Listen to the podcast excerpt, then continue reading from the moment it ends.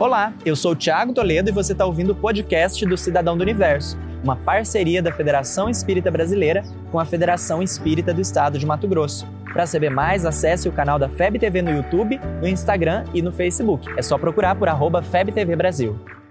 Imagina o universo. Imagina agora esse vazio que está brotando no seu peito. É esse incômodo, essa opressão. Não parece que tem alguém apertando seu coração? Ou esse buraco mesmo, como você queira chamar? Vamos conversar sobre ele?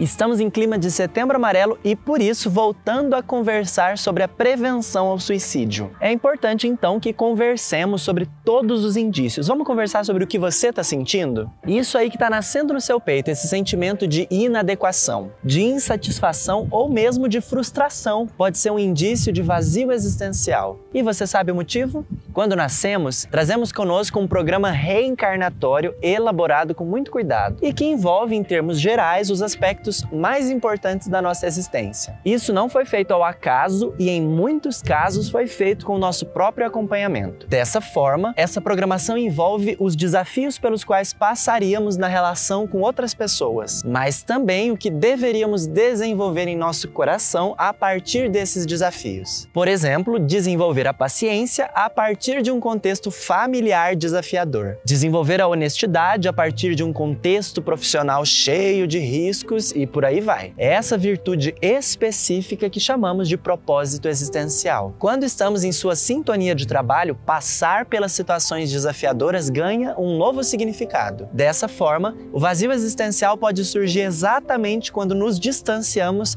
desse propósito por qualquer motivo que seja, o que pode ser sentido de inúmeras formas, inclusive por meio dessa coisa no peito sobre a qual a gente está conversando. A opressão no peito, as intuições, os sonhos, tudo isso são os primeiros indícios de que algo deve ser observado com mais cuidado para que a situação não se agrave. Ignorando esses sinais, a situação segue se intensificando e chegando a quadros cada vez mais complicados de serem revertidos, como a depressão e a própria ideação suicida. Cabe-nos então observar a nossa intimidade e trabalhar enquanto os sinais ainda estão ligeiramente sutis, tendo a sensibilidade de percebê-los e a coragem de mudar a rota, nos preenchendo de sentido existencial, na sintonia daquilo que foi programado por nós por nossos benfeitores, por nosso anjo da guarda, antes de reencarnarmos. Ser um cidadão do universo é encontrar nesse esforço para desenvolver a virtude do nosso propósito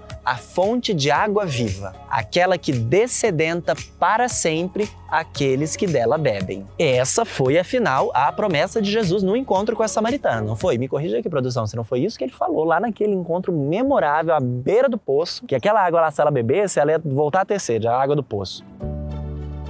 Você ouviu o podcast do Cidadão do Universo. Siga a gente nas redes sociais, arroba FebTV Brasil e até o próximo programa.